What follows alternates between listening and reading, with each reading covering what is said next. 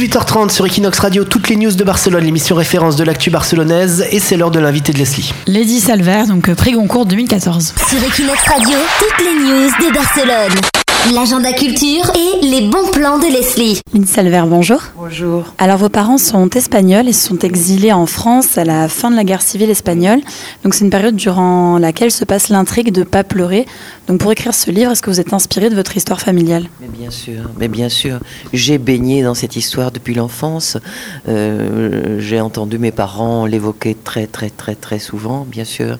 Je n'ai fait aucun effort, en tout cas de mémoire, pour, pour écrire ce livre. Il était, il était présent euh, absolument dans ma mémoire. J'ai cherché euh, dans les livres d'histoire euh, euh, des, compléments d'information pour être précis sur les dates, sur les faits, sur les, sur les noms propres, les choses comme ça. Mais hum, ce sont les souvenirs familiaux qui, qui étaient les, les plus importants. Donc il y a une part d'autobiographie euh, dans ce livre. Absolument, absolument. Oui, oui.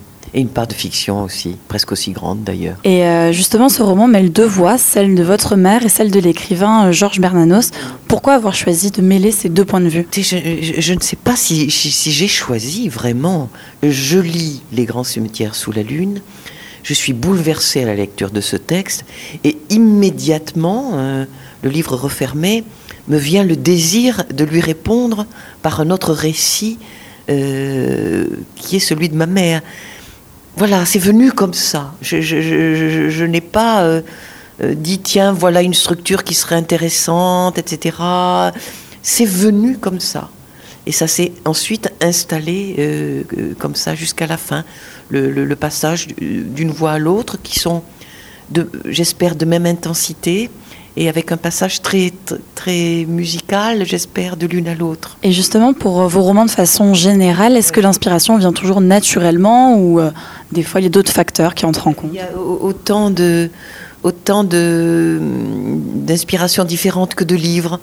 Et il y a des livres qui sont purement imaginaires, euh, d'autres qui sont inspirés de faits réels, euh, d'autres inspirés de faits trouvés dans les journaux, d'autres d'éléments de ma vie. Euh, chaque livre a sa, sa dynamique, a ses origines, a son histoire. Alors pour revenir à Pas pleurer, donc ça a été quand même un succès en France. Vous avez même reçu le prix euh, Goncourt en 2014.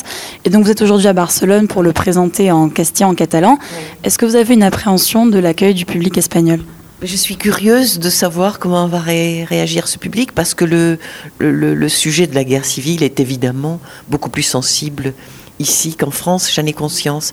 Donc je- ne sais pas du tout comment le livre va, va être perçu. Je ne sais pas du tout. Euh, comme on l'a dit en conférence de presse, ça n'est pas un livre manichéen, en tout cas je l'espère. Pour quand vous avez reçu le prix euh, Goncourt en 2014, vous aviez déclaré euh, que vous espérez que ça ne change pas trop votre vie. Alors qu'en est-il aujourd'hui? Est-ce que ça a changé vos habitudes d'écriture, par exemple? J'ai vraiment, vraiment l'impression que ça a changé évidemment le nombre de lecteurs, hein, qui, est incomparable avec celui, de mes lecteurs d'avant. hein. D'ailleurs, quand je suis allée à la foire du livre de Brive, qui a lieu deux jours après la remise du prix, quand j'allais auparavant euh, dans cette foire et que je vendais euh, 10 livres, j'étais contente. Ce jour-là, j'en ai vendu 600. Après le, après le, donc, vous voyez. donc, de ce point de vue-là, ça a changé évidemment. C'est-à-dire que le nombre de lecteurs, c'est évidemment est incomparable. Mais après, euh, hum, moi j'ai l'impression que, que j'ai toujours la même angoisse de ne pas réécrire, comme à la fin de chaque livre. C'est chaque fois la même chose. Je me dis je ne vais pas y arriver, etc. Mais j'ai déjà hum, un petit sujet qui me travaille, donc ça va voilà, j'ai la même vie, j'ai le même compagnon, j'ai les mêmes amis, j'ai la même maison d'édition. C'est pas, j'ai pas l'impression. C'est euh, une reconnaissance certes euh, que sans doute je n'avais pas. Et des traductions à l'étran- à l'étranger plus plus nombreuses, bien sûr, mais j'étais déjà traduite, euh, donc ça change pas trop non plus. euh. Et est-ce que vous préparez un nouveau roman? Quels sont vos projets? Pour l'instant, j'ai encore beaucoup d'invitations liées au prix Goncourt, ce qui fait que ça m'é- ça m'éloigne de, de cette disponibi- disponibilité absolument nécessaire pour écrire. Mais j'ai- en tête euh, euh, quelque chose, une histoire euh, euh, à laquelle je vais travailler, j'espère bientôt. Très bien, merci beaucoup Lynn Salver d'avoir répondu aux questions d'Equinox Radio. Merci à vous, merci. Sur Equinox Radio, toutes les news de Barcelone.